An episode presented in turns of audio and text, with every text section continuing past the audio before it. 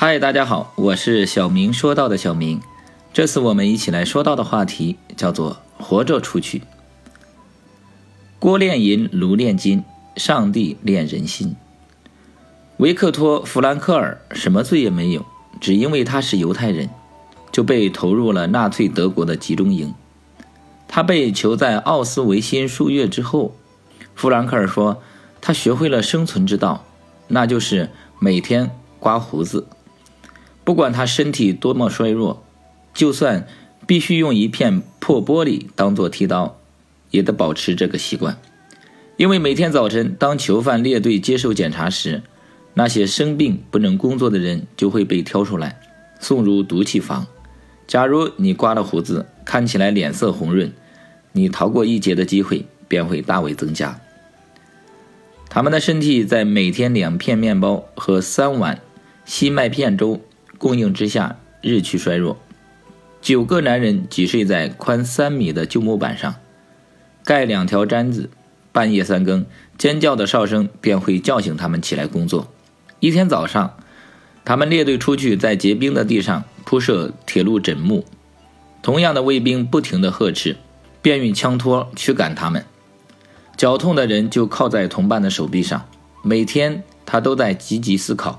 用什么样的办法能逃出去？他请教同事的伙伴，伙伴嘲笑他。来到这个地方，从来就没有人想过能活着出去，还是老老实实的干活吧，也许能够多活几天。可弗兰克尔不是这样想，他想到的是家有老母妻儿，自己一定要活着出去。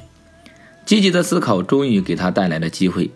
一次在野外干活。趁着黄昏收工的时间，他钻进了大卡车底下，把衣服脱光，趁人不注意，悄悄地爬到了附近不远处的一堆赤裸的死尸上。刺鼻难闻的气味，蚊虫叮咬，他全然不顾，一动不动地装死，直到深夜，他确信无人，才爬起来，光着身子，一口气跑了七十公里。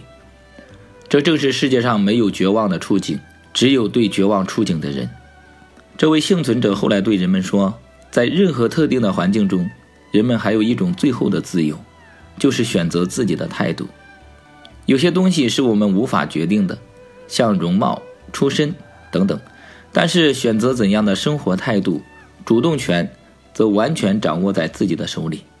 成功的人士始终用积极的思考、最乐观的精神和最辉煌的经验支配和控制着自己的人生，失败者则刚好相反。”他们的人生是受过去的种种失败与疑虑所引导和支配的。